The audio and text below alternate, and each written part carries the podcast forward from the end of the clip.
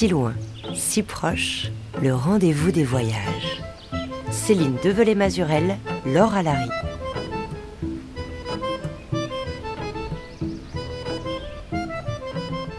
Bonjour à tous, bonjour à toutes. Cette semaine, on va prendre la tangente, mais surtout, on va prendre le bois.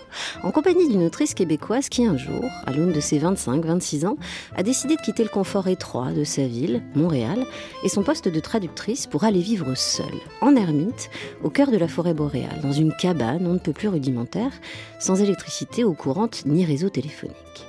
La cabane, c'est d'abord un rêve d'enfance, de repli nourricier, de refuge un peu secret pour l'imaginaire et les grands rêves qu'on ne s'avoue qu'à soi. Et pour la québécoise Gabrielle Filtoshiba, notre invitée cette semaine, la cabane, sa cabane dans le Kamouraska où elle a finalement passé trois ans, sera le lieu d'une reconquête personnelle, la réappropriation aussi d'un vaste territoire sauvage souvent préempté par les hommes, et le point de départ de sa vie d'écrivaine, la plume trempée dans l'eau d'érable et de ses rivières. Trois de ses romans, plus vrais que nature, ont déjà été publiés en France. En cabané d'abord, sorti en 2021, Sauvagine ensuite, et aujourd'hui Bivouac, publié en 2022 aux éditions Stock. Un triptyque qui dit, crie parfois, le besoin d'enracinement, de poésie et de grande nature, de justice sociale et climatique, et d'urgence à agir aussi d'une femme, et qui sait peut-être de toute une génération.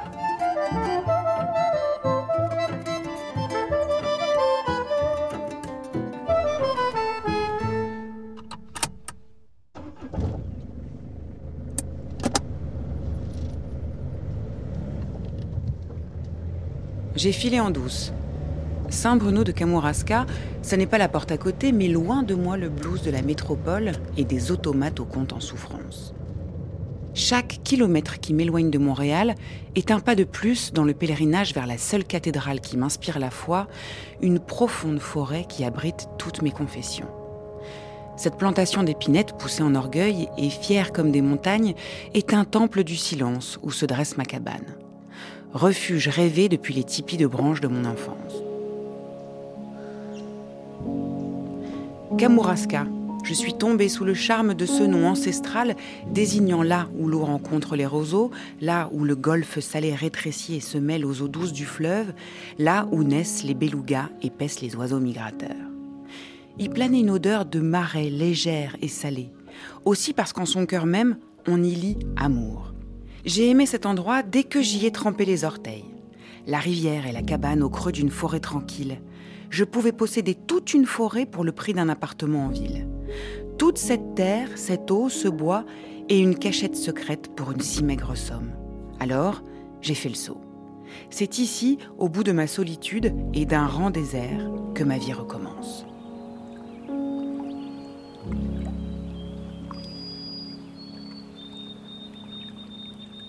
Gabrielle Filtoshiba, bonjour. Bonjour. Alors ces mots qu'on vient d'entendre, ce sont les vôtres. Ils sont tirés de votre premier livre, En cabané, un roman aux allures de journal intime qui puise forcément dans votre propre expérience d'encabanement au cœur de l'hiver dont j'ai parlé. Sachant que dans votre livre, c'est Anouk, votre héroïne, qui va vivre dix jours, je crois, au cœur de l'hiver par moins 40 degrés. Vous, ça a duré trois ans. Sachant que l'hiver dure pas trois ans hein, au Canada. Et je me demandais euh, pourquoi avoir fait le choix de la, fiction de ce personnage, Anouk, alors qu'on a quand même l'impression que presque la réalité dépasse la fiction, dans l'expérience d'encabanement en tout cas. Hmm. Parce qu'en retravaillant le texte, j'ai ajouté des personnages, euh, des écologistes, et évidemment, je m'inspirais de, de, personnes que j'ai côtoyées dans la forêt du Kamouraska, et je voulais protéger leur identité aussi. Donc la fiction. Donc la fiction. Et aussi dans ce livre, quand même, il faut le dire, et je suis sûre qu'on vous en a déjà parlé, vous emparez euh, quand même, malgré euh, le caractère fictionnel de ce, livre, vous emparez d'un genre euh, qui est le récit de cabane, qu'on connaît surtout pour les hommes. Il y a évidemment, et on a dû vous en parler et citer Thoreau et sa cabane de Concorde avec Valden. On pense à Sylvain Tesson dans les forêts de Sibérie ou à Pete Fromm aussi avec son hivernage à la lisière du Montana. Et c'est vrai que c'est un récit, c'est un type de récit, et puis plus largement l'écriture de nature, qu'on appelle euh, wilderness, sont des récits qui sont souvent masculins.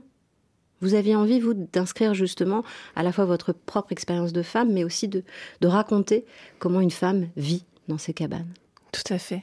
Tout à fait, parce que bon, moi, j'avais apporté ces livres-là, ces chefs-d'œuvre de la littérature avec moi dans la cabane pour m'inspirer, pour apprendre, pour passer le temps euh, le soir devant le poêle à bois. Euh, mais j'avais très peu d'expériences féminines, de, récits qui pouvaient me, me raconter euh, comment on se sent en tant que femme quand on est menstruée puis on est entouré d'ours. Est-ce que ça les attire? Est-ce que j'avais toutes sortes de questions qui étaient un peu, euh, euh, un peu drôles, mais des jeux d'esprit. Et j'avais un seul livre d'Anne Labastille qui a écrit Woods Woman. C'est une biologiste dans les Adirondacks qui, elle, avait fait construire une cabane en bois rond, puis s'y était installée avec sa chienne. Ça m'avait beaucoup inspiré. Je dis, on n'a pas d'exemple comme ça au Québec. Alors c'est pour ça que j'ai voulu écrire En cabané et le titre euh, au féminin et eux. Et je me disais aussi, à, travers cette cabane, est-ce qu'il fallait en passer justement par ce repli pour euh, oser l'écriture? Parce qu'évidemment, moi j'ai pensé à aussi euh, Virginia Woolf qui euh, invitait les femmes pour nourrir leur création et oser aussi écrire. elle les invitait à trouver leur, leur chambre à soi. Moi je me suis dit que vous aviez trouvé votre cabane à vous. Un refuge, un silence, mais le temps surtout le temps s'est arrêté dans cette forêt parce que, bon, moi, j'ai grandi à Montréal, j'ai étudié toute ma vie. Euh, pour avoir une carrière, j'avais si peu de temps libre. Et quand je suis arrivée dans la cabane, j'avais des heures et des heures et des heures à veiller le feu, à observer la faune, les étoiles. Et aussi, j'avais cet ennui qui s'installait, un ennui terrible, un besoin de parler à quelqu'un, je pouvais pas téléphoner, il n'y avait pas de réseau cellulaire, j'avais pas de voisins, euh, je savais pas encore où était le village le plus proche, c'était vraiment l'inconnu. Alors j'ai repris un vieux réflexe d'enfance, j'ai sorti des, des, feuilles, des carnets que j'avais apportés, puis je me suis remis à écrire, à dessiner, à faire des listes de choses que j'avais oubliées, des regrets, euh, des lettres que je devrais écrire à des gens pour m'excuser, et, et c'est devenu en fait euh, une pile de pages que, qui m'a donné envie de, en fait, de témoigner de ce lieu magnifique. Et alors ce lieu magnifique, il s'appelle Kamouraska, avec amour effectivement à l'intérieur. Et puis c'est un nom qui sonne autochtone. Euh, et puis vous le dites, d'ailleurs, on l'a entendu dans, dans l'extrait, c'est le lieu où effectivement l'eau et les joncs, euh, je crois que c'est ça, les roseaux se, se rencontrent. Oui, c'est l'estuaire du fleuve. Donc le fleuve Saint-Laurent, c'est les eaux douces et les eaux salées qui se mêlent. Et donc ça l'amène une abondance d'une faune incroyable, les baleines, les oiseaux migrateurs, les plantes de mer comestibles sur les battures. C'est d'une richesse, d'une biodiversité incroyable. Parce que votre cabane, elle est donc au bord de la rivière Amor euh, Kamouraska. Vous voyez, j'allais dire Amouraska. Kamouraska. Et puis, donc, c'est une région du Bas-Saint-Laurent. Ça ressemble à quoi, plus largement? C'est des forêts de conifères. Donc, d'abord, il y a cette odeur vraiment de sapinage qui est, qui est planante. Euh, on entend des hiboux. Il y a beaucoup de coyotes. Euh, il y a des lichens au sol. Quand l'hiver s'installe, il dure huit mois. C'est long quand même. C'est long quand même. Et oui, et il y a surtout ce silence. Moi, c'est une qualité. Euh, en fait, j'avais jamais vécu ça. Euh, on voit les étoiles aussi la nuit par milliards. C'est impressionnant. Quand on grandit en ville, on a l'habitude de voir deux ou trois étoiles quand on est chanceux, quand il fait on clair. Les cherche. On les cherche. Alors Kamouraska, ce nom, vous l'avez lu aussi, quand même, dans un livre du même nom d'ailleurs, de Anne Hébert, une écrivaine québécoise, que vous remerciez d'ailleurs euh, en ouverture dans Cabanet, puisque c'est elle, d'une certaine manière, qui vous a envoyé là-bas. On va écouter une archivina euh, datant de 1982 de l'écrivaine québécoise, ici interviewée par Jacques Chancel. Lorsque vous écrivez Anne Hébert, c'est un travail ou c'est un bonheur C'est un travail, mais c'est aussi un bonheur. Je ne dirais pas que c'est un travail, mais c'est c'est stimulant ce travail parce que parfois on a l'impression de poursuivre une toute petite lumière qui se dérobe, qui est au bout d'un tunnel. Alors il faut traverser le tunnel, c'est peut-être angoissant, mais on a l'espoir de la lumière qui est au bout. C'est pas un jeu, c'est pas gratuit, c'est un engagement de tout l'être. Je crois que c'est très grave. Vous y laissez beaucoup de vous-même Tout ce que je peux. C'est pour ça que vous êtes seul. Peut-être. Non, mais vous l'avez choisi délibérément. Je l'ai choisi délibérément parce que c'est ce que je préférais. Je crois que l'écrivain, quand il écrit, est hors du monde. Mais quand il emmagasine, quand il vit, c'est ce qui nourrit son œuvre. Parce que si on n'est pas dans la vie, euh, l'œuvre est stérile. J'ai l'impression que vous n'êtes pas tellement marqué comme beaucoup d'autres par l'engagement politique. Bah, C'est-à-dire que je n'entends peut-être pas l'engagement politique. Euh, de la même façon que d'autres écrivains. Pour moi, je suis très très engagée dans l'acte d'écrire. Pour moi, l'acte d'écrire, c'est un acte politique en soi. On ne fait pas de propagande, je crois, quand on écrit. Il faut être tout simplement soi-même, le plus sérieusement possible, le plus, le plus authentiquement possible. Et c'est comme ça que, vraiment, qu'on témoigne d'un pays.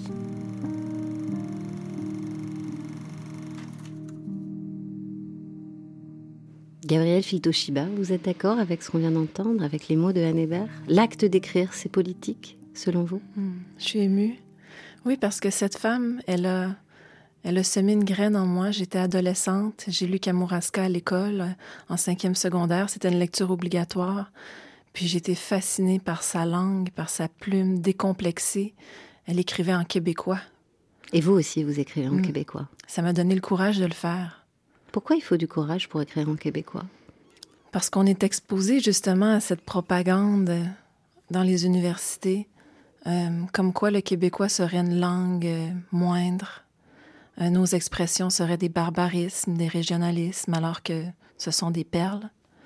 Des perles d'image Oui, et moi j'ai voulu les brandir. Et est-ce qu'aussi euh, c'est d'autant plus politique d'écrire pour une femme? Parce que quand même, euh, dans votre récit, notamment euh, en Cabanet, à travers ce personnage d'Anouk, à travers aussi la forme du, du journal intime, où il y a une écriture fiévreuse, à travers aussi les réflexions que se fait Anouk sur la charge esthétique, le fait d'être une femme dans un pays, le Québec, alors c'est valable pour le Québec, mais c'est valable ailleurs, mais où il y a encore, il y a eu pendant très longtemps euh, un poids de l'Église très très fort, à travers toutes ces réflexions-là, à travers cette colère en fait qu'on entend, euh, finalement, je me posais la question de savoir si l'émancipation vers laquelle elle tend, si finalement elle se trouve vraiment dans le bois. Et si pour vous c'était important de relier ça, c'est-à-dire à la fois l'extérieur, le grand dehors, qui a longtemps été, comme je disais en préambule, préempté par les hommes, et d'y mettre une femme, une femme qui s'interroge, une femme en colère aussi. Une femme en colère, une femme qui boude, mais une femme qui réussit aussi son pari. C'est ce que je voulais raconter. Parce que, bon, euh, moi, c'est certain, quand je suis partie m'installer dans cette cabane-là, je ne savais pas combien de temps je durerais, entre guillemets. Euh, J'étais pas certaine que j'y ferais ma vie. Euh, mais j'ai puisé en moi des forces insoupçonnées. Je savais pas fendre le bois. Maintenant, je fends le bois comme une guerrière. Euh, j'avais très peur des animaux sauvages. Maintenant, quand je les entends, j'ai une joie, j'ai un fou rire, j'ai même envie de leur répondre, euh, de marcher à leur rencontre. Euh, j'ai plus peur du noir, j'ai pas besoin de lampe de poche quand je marche dehors la nuit. C'est, j'ai trouvé une paix. Et je voulais raconter cette histoire-là aux femmes de ma génération leur dire que c'est possible pour une urbaine de tout apprendre, de se réinventer et de vivre de son art aussi. Et puis j'imagine aussi de se relier, de se relier à cette grande nature qui effectivement fait peur et peut-être quelque part on peut y voir aussi, euh, sans que ce soit une volonté euh, euh, complice, mais en tout cas il y a effectivement cette peur de la nature beaucoup dans nos mondes occidentaux. Il y a une déconnexion. Et vos personnages, comme vous, à travers votre expérience, au contraire, il y a cette reconnexion. C'est-à-dire qu'à force de vivre, de sentir la nature, Anouk et d'autres, et j'imagine vous aussi, ça a été votre expérience, vous touchez euh, à ce grain du monde avec d'infinis détails qu'on retrouve dans vos livres, dans l'eau des rivières, le vent sur la nuque, les traces aussi d'animaux sauvages. Évidemment, ça fait penser aux pisteurs quelque part, très mhm. attentifs, aux trappeurs, aux coureurs des bois. Et ça, c'est une figure historique, on peut le dire, totémique au Québec. La manière la plus facile de rentrer dans le bois, c'est par le trappeur. Quelqu'un qui est né en ville ou qui est né en campagne puis qui dit Moi, je veux vivre dans le bois. La façon la mieux connue, c'est de devenir trappeur. Tu t'en vas dans le bois, tu trouves une cabane, tu t'installes au bord d'un lac, puis si tu as les capacités puis les connaissances qu'il faut, puis si tu as le courage de le faire, tu peux vivre là, en étant trappeur, en te nourrissant de chasse, de pêche et de trappage. Puis le peu d'argent que tu as besoin, tu vas le trouver avec tes fourrures. Dans mon cas, ce qui est arrivé, ça a été très rapide. Dans, deux ans, j'avais traversé ce métier-là. J'avais été au bout du trappage. J'avais attrapé toutes les espèces que je voulais attraper. J'avais bien réussi. Je contrôlais le métier à 100 puis je commençais à trouver que c'était vide un peu. C'est quand même assez facile de pogner au piège à peu près n'importe quel animal, puis ça finit toujours de façon un peu triste, puis ça finit toujours sang. Mais quand tu te mets au niveau de ces bêtes-là, puis que tu les vois d'égal à égal, puis tu vis avec les bêtes sans les dominer, puis tu vis avec elles une forme de partage, là, ça devient beaucoup plus intéressant. De là même, avec le temps, j'ai souvent eu l'impression que les bêtes avaient changé d'attitude à mon égard. Même que les plantes. Il m'arrive souvent de rencontrer une espèce animale qui se retrouve face à moi, tout proche, un orignal à 20 pieds de moi ou à 10 mètres de moi, qui reste là, puis qui me regarde tout calmement, puis, puis qui me ressent pas comme un prédateur. Comment l'expliquer, je ne sais pas. Mais euh, en tout cas, la nature est beaucoup plus cool depuis que j'ai arrêté de prélever dedans. Gabriel Filtoshiba, on vient d'entendre Claude Arbour, qui est devenu, après avoir été trappeur pas très longtemps, mais naturaliste et écrivain aussi, un Québécois. Il vient nous parler de l'évolution justement de sa relation avec euh, la faune sauvage, un peu comme une forme de, de réconciliation, pour pas dire de rencontre en fait. Ce à quoi, et j'y arrive, appelle évidemment votre second roman, Sauvagine. C'est un très beau titre qui renvoie, et ça il faut l'expliquer, à la fois à cette grande histoire à l'époque euh, des marchands de fourrure de la Nouvelle-France, à ces coureurs des bois qui allaient chercher euh, la fourrure justement, et puis aussi ça renvoie à l'intime, au sauvage finalement qui sommeille euh, en chacun de nous. Qu'est-ce que c'est la sauvagine? La sauvagine, ce sont les canards de bord de mer que l'on chasse, mais c'est aussi le corps des bêtes une fois qu'elles ont été dépouillées de leur peau. Et moi, je, je, cherchais, un peu comme en cabané, je cherche toujours un, un, mot oublié ou rare que je peux aider à immortaliser. Et euh, sauvagine, euh, ça l'illustrait très bien, je trouve, l'aspect écoféministe de mes romans, euh, dans le sens où moi, je me suis souvent sentie comme de la viande dans la société. Et pareil, les animaux, on, on les dépouille de leur peau, puis on abandonne leur corps comme s'ils n'avaient aucune valeur. Euh, je voulais parler de ces bêtes qui ont été braconnées, qui sont toujours braconnées sur le territoire, les coyotes en particulier. Sachant que ça a participé aussi d'une certaine manière à la fondation du Québec. Toute cette histoire aussi commence à travers les fameuses compagnies de la baie du euh, et d'autres, en tout cas, qui ont euh, troqué des fourrures vendues, ça fait la fortune de beaucoup. Donc ça mmh. renvoie aussi à la fois aux fondations de votre pays, oui. et puis aussi, comme je le disais, euh, à aujourd'hui, à ce que vous expliquez sur la continuité euh, du braconnage, et puis à vos personnages, en l'occurrence euh, Anouk, rejoint euh, par Raphaël cette fois, une agent de conservation de la faune sauvage, qui, elle, quelque part, nourrissent ce besoin de se relier au sauvage. Oui, tout à fait. Je trouvais que c'était très symbolique de parler de, du Québec en tant que colonie de ressources. On oublie qu'on l'est encore. On vit un statut d'exploitation, de, un capitalisme de prédation. Et euh, c'est vrai pour les femmes aussi. C'est vrai pour les bêtes, c'est vrai pour les arbres. Euh, dans Sauvagine, je m'intéresse à la disparition des coyotes du Bas-Saint-Laurent. Et euh, moi, c'est euh, un traumatisme personnel qui m'a inspiré le, le, premier chapitre que j'ai écrit de ce livre. C'est quand ma chienne s'est prise dans des pièges de braconniers et je l'ai cherchée pendant des heures en forêt. Et quand je suis tombée enfin sur, euh, sur des carcasses de veaux, puis sur des cages, puis des déchets avec euh, de l'urine de femelles en chaleur au sol. C'était pour attirer les lynx, les coyotes dans les pièges. J'ai retrouvé ma chienne presque morte. Euh, heureusement, elle a survécu. Euh, mais quelques jours après le drame, je me suis mis à écrire avec une colère que je ne me connaissais pas. Et j'ai voulu l'envoyer au journal local, mais autour de moi, on m'a averti, on m'a dit fais attention, Gabriel, c'est pas un doux. Oui, puis c'est un lobby ou en tout cas une culture encore très présente avec cette idée d'une chasse qui n'est plus de subsistance, mais une chasse presque de loisir où on s'amuse à tuer les animaux et on n'en fait pas toujours grand-chose en fait de ces animaux. Parfois on les laisse. Oui, parfois, les trappeurs, ils, installent tellement de pièges. En fait, les braconniers, je devrais pas dire les trappeurs, ceux qui ne respectent pas les périodes de reproduction et de repos des bêtes, vont installer tellement de pièges qu'ils n'auront pas le temps d'aller tous les visiter. Alors, les animaux vont agoniser, mourir là et, et la fourrure, entre guillemets, va se perdre. Euh, je trouve que c'est d'une cruauté absolue. On est très loin des arts de survie millénaires des premiers peuples Et il y a aussi dans votre livre, puisque vous, vous, dessinez, vous êtes illustratrice aussi, et dans Sauvagine aussi, il y a comme ça toutes ces visions euh, très étranges qui font penser à des cordes de pendu, qui sont en fait des collets qui sont installés justement pour attraper les animaux. Oui, il y en a partout en forêt. Et moi, bon, je, je suis un peu euh, hippie hein, sur les bords, mais j'aime beaucoup marcher pieds nus en nature. Et avec ma fille aussi, on allait cueillir des champignons, des baies. Et je me suis dit, mais ouf, il peut avoir des pièges à dents, il peut avoir des, des tessons de verre. Euh, je ne savais pas que nos forêts étaient habitées comme ça par une menace. Euh, on n'en parle peu, c'est méconnu. Et euh, c'est pour ça que j'ai voulu raconter, raconter le sort des coyotes. Mm. Et puis il y a une autre menace aussi, vous en parlez également dans ce livre, et puis ça traverse de toute façon tous vos romans, une menace pour euh, tout ce monde sauvage, c'est euh, la menace contre les arbres, les coupes à blanc, la déforestation qui est bien en marche, et depuis longtemps déjà au Canada, mais partout aussi ailleurs dans le monde. Euh, là-bas, évidemment, le bois, c'est un trésor, convoité, exploité, géré, aménagé, on dit.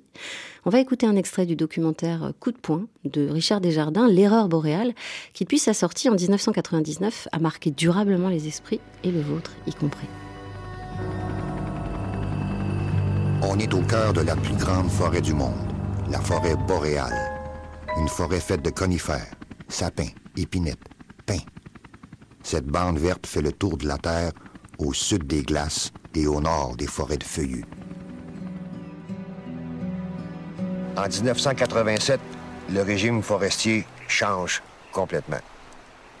Le gouvernement est allé voir les grosses compagnies de papier, les scieries. Ils leur ont demandé qu'est-ce que vous avez de besoin? Les compagnies ont dit pour que mon moulin roule, ça me prend tel volume d'épinettes, tel volume de pain à chaque année. Le gouvernement a dit OK, on vous assure la ressource pour 25 ans renouvelable. En échange, vous allez réparer les dommages que vous causez à la forêt quand vous la coupez. Les compagnies ont dit Wow, pas habitué à ça. Le gouvernement a dit Énervez-vous pas, c'est l'État qui va payer pour les coûts d'aménagement. Les compagnies sont mortes de rire.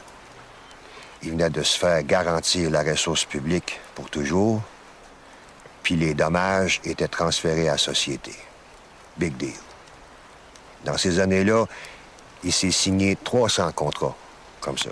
Ce qu'on appelle des contrats d'approvisionnement et d'aménagement forestier, des CAF. Puis une fois que les contrats étaient signés, c'est à ce moment-là seulement qu'ils ont été rendus publics. La forêt du Québec venait d'être donnée en cachet.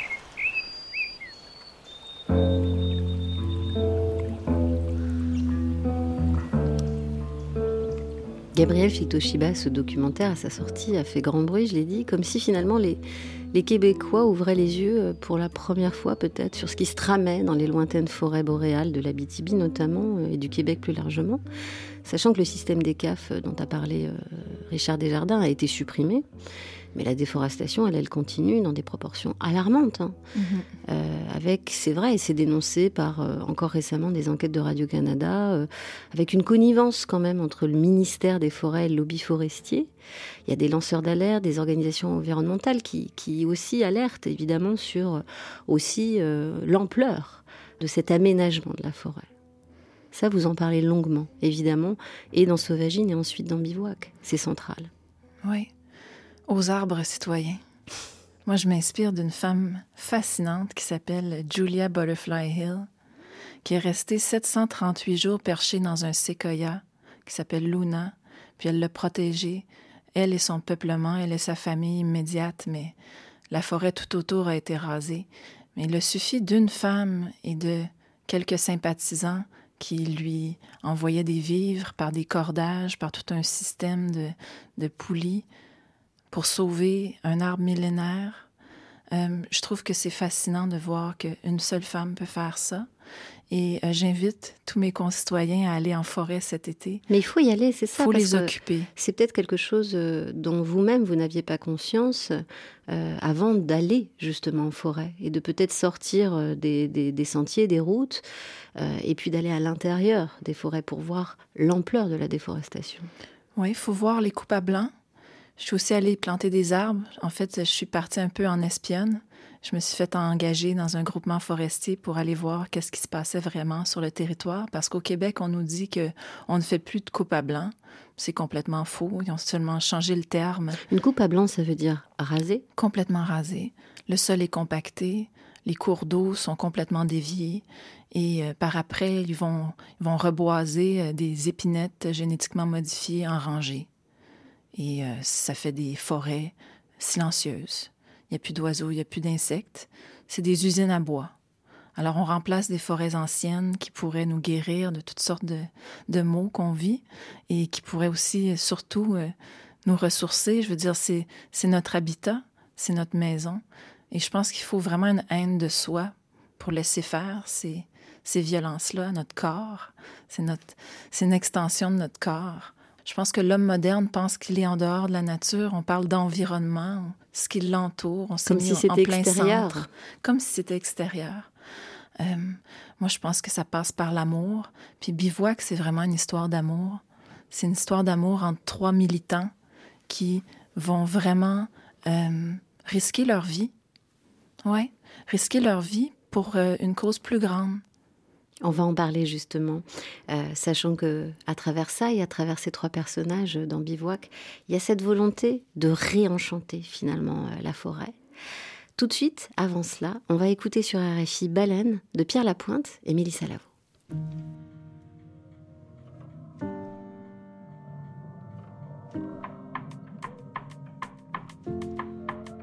Dans mon mon souffle fuit au réveil, je suis une baleine. J'ai un temps suspens vivant. Je ne fuis pas qui je suis. J'erre sur les mains en quête Si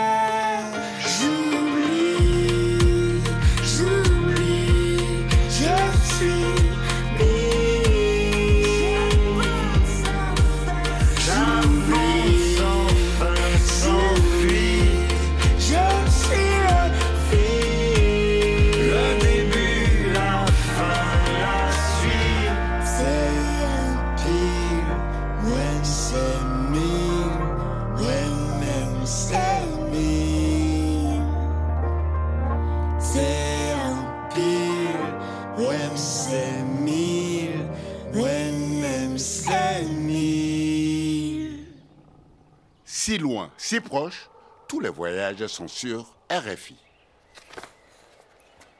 Nous sommes autodidactes. Vandaliser des installations pétrolières, saboter de futures stations de pompage, forcer l'arrêt de trains charriant du pétrole lourd de l'Alberta, c'est devenu notre métier par la force des choses. Sous la voie lactée de mes sept ans, je rêvais de fusées interstellaires. Couché sur le dos, les mains derrière la tête, je perdais la notion du temps, perché dans ma cachette dans les arbres. Mon père m'avait construit cette cache. C'était à mes yeux l'ultime preuve de son amour. Elle était interdite aux adultes et aux filles. J'y ai lu tant de BD, joué aux pirates avec un trésor constitué de pépites de pyrites de fer, j'y ai caché toutes mes trouvailles.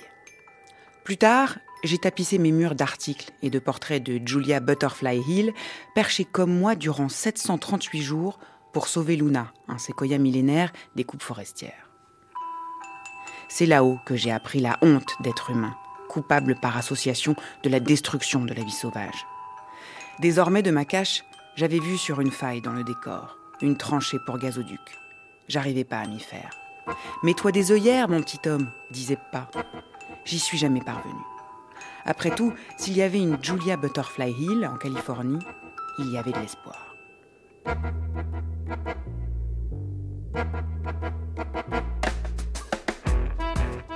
Si loin si proche, on continue de voyager cette semaine dans les grands espaces de la forêt boréale du Québec, entre réel et fiction, repli intérieur et lutte collective, avec l'écrivaine québécoise Gabrielle Filtoshiba, autrice d'un ardent triptyque qui vise à réenchanter la forêt, à lui donner peut-être aussi une voix.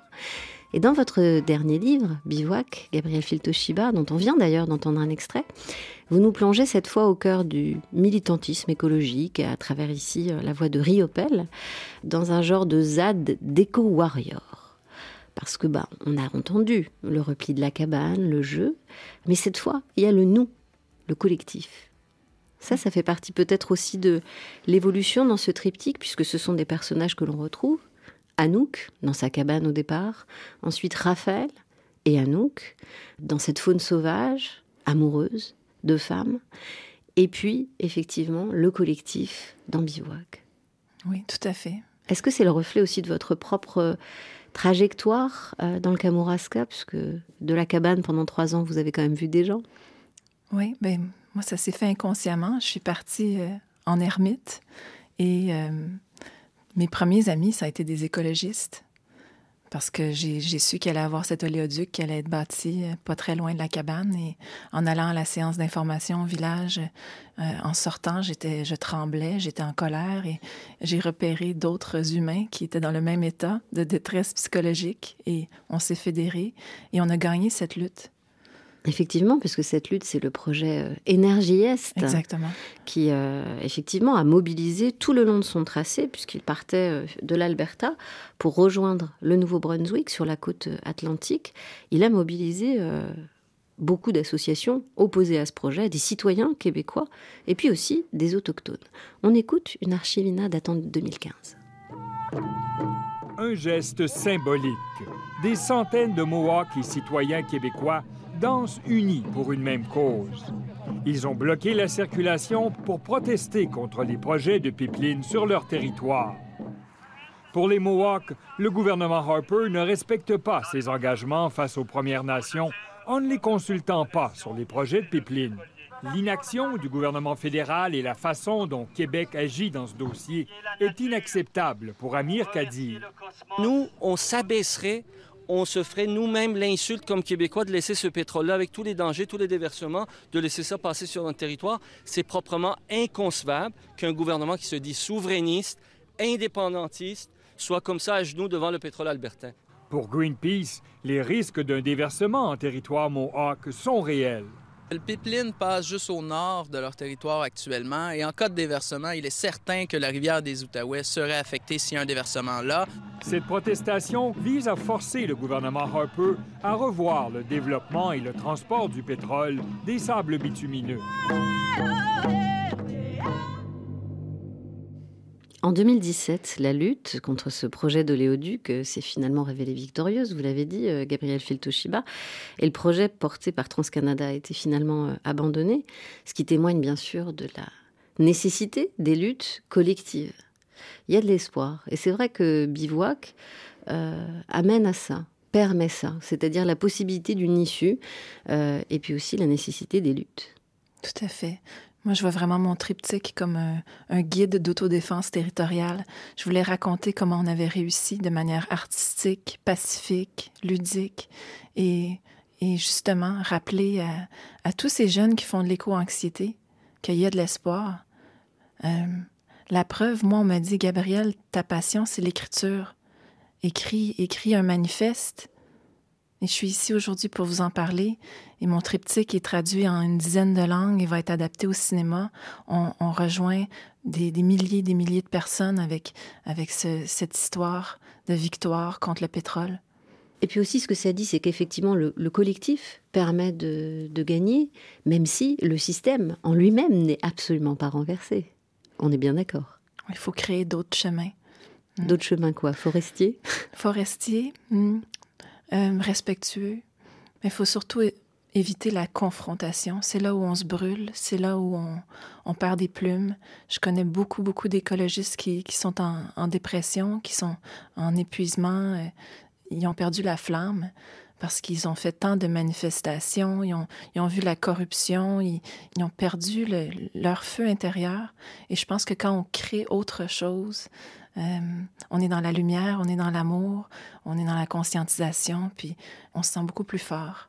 Mais comment on le retrouve, ce feu intérieur, justement, quand on est opposé à un système qui va à sa perte, d'une certaine manière? C'est l'action directe. Il faut, faut, agir, il faut bouger. C'est des, des, petits gestes, mais ça peut être semer, faire un jardin, euh, semer des fleurs. Moi, j'aime bien lancer des semences là où c'est détruit. J'ai des semences d'asclépiades pour ramener les monarques, les papillons monarques. Puis avec ma fille, c'est presque un jeu. Aller là où la machinerie est passée, puis lancer des bombes de semences. imaginer les fleurs qui vont revenir l'été suivant. La nature se régénère, faut seulement la laisser tranquille. Il faut se régénérer soi-même, surtout quand on est militant. Est-ce que vous, vous considérez euh, militante? Oui. Oui, je milite par l'art. C'est un autre, chapitre de ma vie. J'ai été sur le terrain, j'ai fait toutes sortes de... j'ai posé des gestes euh, légaux, pacifiques, mais j'accrochais des pancartes, je faisais des grandes banderoles, j'accueillais beaucoup d'activistes chez moi en forêt pour se former, pour, euh, pour faire des remue-ménages, trouver des idées. Maintenant, je suis dans une étape plus artistique de ma vie.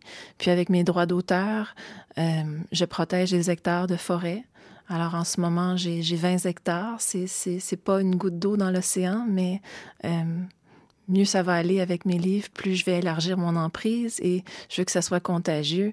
Je veux que les, gens qui nous écoutent, sortent leurs avoirs de la bourse, qui arrêtent d'alimenter la bête, puis la spéculation sur nos ressources, puis qui mettent la main sur des terres, euh, des terres détruites pour les reboiser, pour planter des vergers, mais aussi des forêts debout, des forêts primaires. Euh, c'est aux citoyens d'agir parce que les gouvernements font, font les choses toujours euh, un siècle trop tard. Sachant que les arbres, c'est central à tous vos livres. Et dans Bivouac, il y a un arbre important qui s'appelle Gros Pin.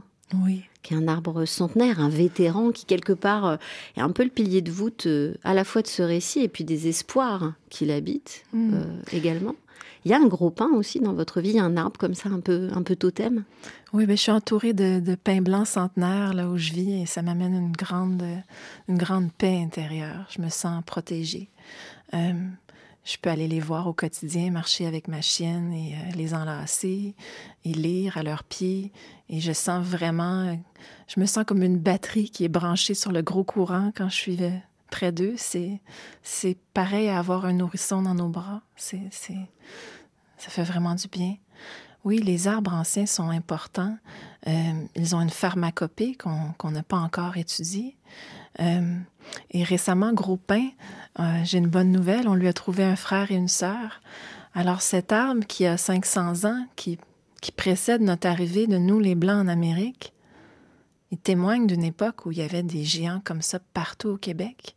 Et maintenant, c'est plutôt l'exception.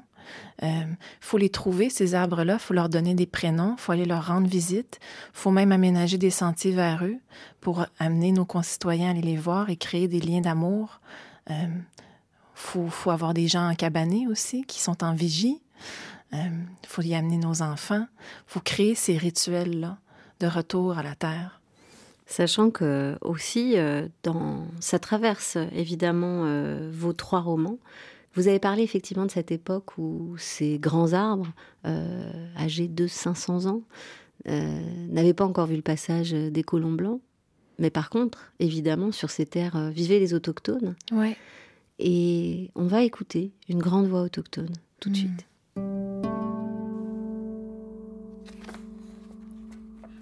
Mamu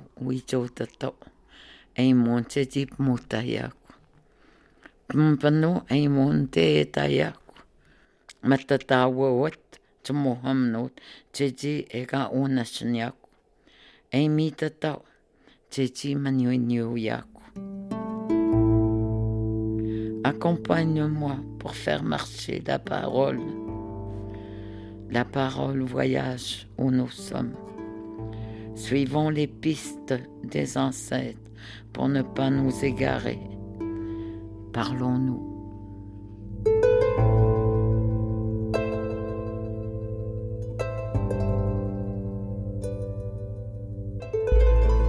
Gabriel Filtoshiba, est-ce que vous avez reconnu cette voix, cette grande voix autochtone? Joséphine Bacon. Exactement. Qu'on a reçue d'ailleurs dans l'émission 2021, Si loin, si proche. Une poétesse, Inou, dont les mots, et on l'a entendu, portent l'empreinte de la sagesse, de la sensibilité autochtone. On a beaucoup à apprendre d'eux. Et c'est vrai que dans vos récits, c'est en filigrane, mais en permanence, vous rappelez justement à quel point on doit apprendre des autochtones, et puis aussi de la poésie. Oui, oui, je pense que toutes les époques difficiles appellent à la poésie. Et euh, entendre la voix de Joséphine Bacon comme ça, moi, ça me donne des frissons. Des frissons. Et de l'espoir. Oui, il faut apprendre leur langue aussi. Il faut se parler.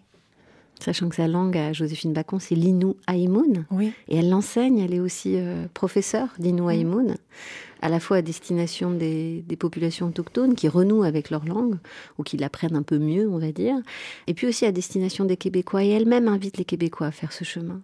Vous, vous l'avez fait? Est-ce que vous avez commencé? À essayer d'apprendre des rudiments euh, autochtones Je collectionne des mots dans différentes langues autochtones. J'ai pas encore choisi celle que j'ai envie d'apprendre, mais euh, étant moi-même traductrice, je suis fascinée par euh, le lexique et l'étymologie des mots. Et je pense aussi qu'ils ont des mots pour parler du territoire qu'on n'a pas en français. Et ça, c'est une barrière aussi intellectuelle. Je pense que pour comprendre la nature, il faut avoir les mots pour en parler, les, toutes les déclinaisons de la neige, euh, le nom des rivières, revenir à une toponymie autochtone. Je pense qu'on devrait, euh, tous les, les, villages et le long des rues, que chez nous, c'est Saint-Bruno de ci, Saint-Machin de ça, on devrait revenir aux au, au termes autochtones qui, qui disaient quelque chose, comme Kamouraska. Là où l'eau rencontre les, les, les roseaux. roseaux. C'est si beau. Mais il y a quand même dans la toponymie euh, québécoise euh, des noms comme ça qui apparaissent, qui sont oui, autochtones. Il en reste quelques-uns, quelques-uns, mais il en faudrait plus. Ça serait un bel hommage aussi. Ça serait un chemin de réconciliation. Puis moi, je vois vraiment la, la protection de la nature comme un de ces lieux qu'on peut investir ensemble, enfin, qui, qui, est positif. Un terrain commun, un finalement. Un terrain commun où euh, toutes les solitudes peuvent se retrouver, les francophones, les anglophones, les gens issus de l'immigration, les Premières Nations. On a enfin quelque chose de, qui nous permet de transcender ces blessures-là. Parce que les, les premiers peuples, ils vivent encore un génocide. Il y a plusieurs euh, réserves où il n'y a pas d'eau potable, il n'y a pas d'électricité. C'est le tiers-monde. Puis euh, c'est terrible qu'on laisse faire ça, qu'on vive dans un luxe incroyable, puis qu'on tolère que, nos frères et sœurs autochtones vivent dans des conditions inhumaines, insalubres. Euh, alors il faut vraiment commencer à se parler et à trouver des enjeux positifs pour nouer des liens tendre le bâton de parole. Ouais. C'est ce que dit aussi et invite à faire euh, Joséphine ba Bacon. Pas bâton, ouais. Joséphine je, Bacon. je vous invite vraiment à, à, lire son livre Un thé dans la toundra. C'est de toute beauté. Et alors la poésie, quelle place elle a dans votre vie?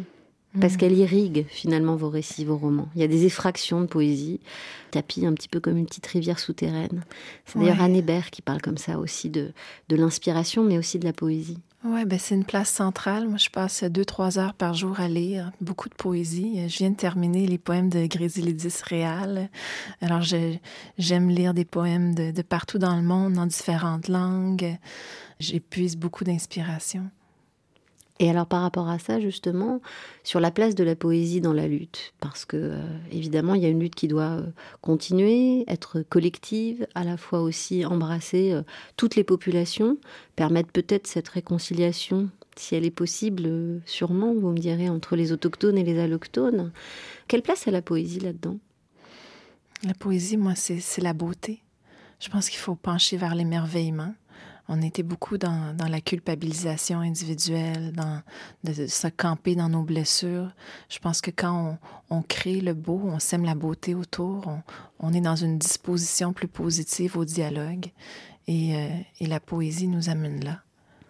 Donc réenchanter, toujours. Réenchanter, oui. Toujours. Oui, parce qu'à un moment, vous dites, ma forêt enchantée est devenue euh, la ouais. forêt de la détresse et du désenchantement. Oui, ça c'est quand j'entends les scies à chêne quand j'entendais les scies à couper les arbres autour de moi. Mm. Donc il faut entendre autre chose. Oui, oui. Il faut entendre les oiseaux. Puis il faut aller parler aux bûcherons aussi. Il faut marcher vers eux. Vous, vous le faites? Oui. Et comment ça se passe? Ça se passe bien. Ça se passe bien. C'est des confrontations au début, mais euh, Ça m'est arrivé une fois un matin que j'entendais des scies à chaîne, puis je trouvais que c'était plutôt près de ma cabane. C'était effectivement quelqu'un qui était chez moi, dans ma forêt, en train de couper mes arbres. J'utilise le possessif, même si, bon, je possède pas la terre, mais il n'y avait pas le droit de les couper. Puis il m'a offert 80 dollars pour 30 épinettes plus larges que mes bras. Puis là, je lui ai parlé de la valeur des arbres debout. On a eu une longue conversation. Puis après, ben, j'ai tendu des, de la dentelle. J'achète la dentelle au rouleau dans les, dans les friperies. Au lieu de mettre des, des rubans en plastique en forêt, moi, je mets de la dentelle. Alors, je décore mes arbres, je mets de la, la laine, des petits signes pour montrer que elle est où la frontière que je protège.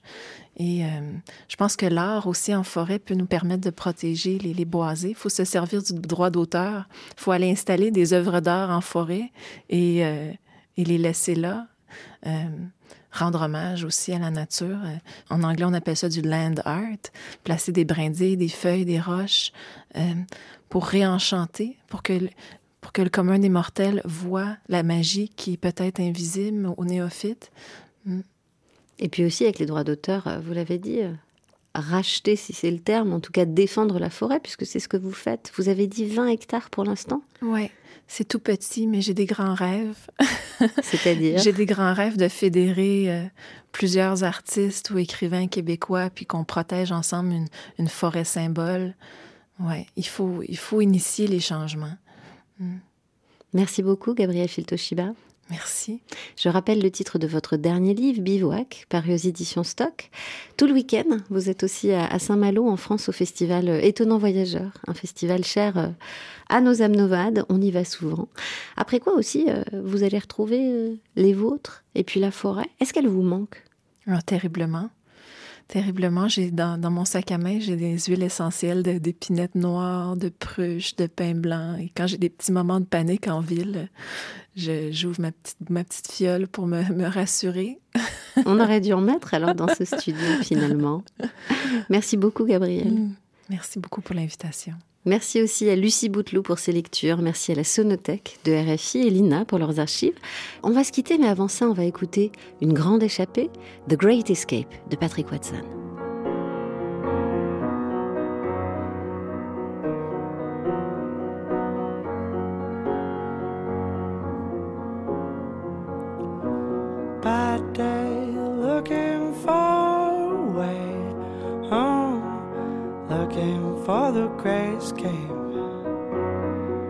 Gets in his car and drives her away far from all the things that we are.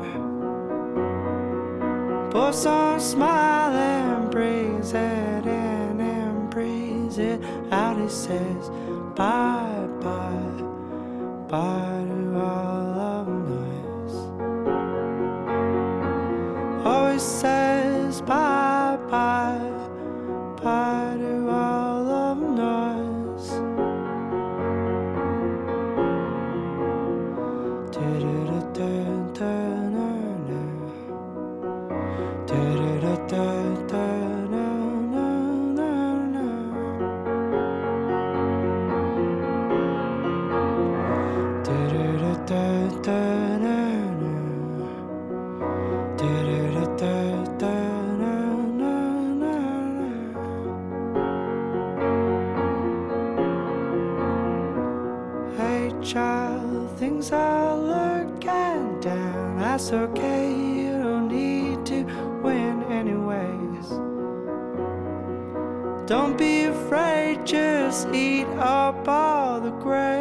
Si loin, si proche, c'était une émission réalisée par Laura Larry et moi-même, Céline Develay-Mazurel. On vous salue, chers auditeurs. Rendez-vous la semaine prochaine pour d'autres voyages, si loin, si proches.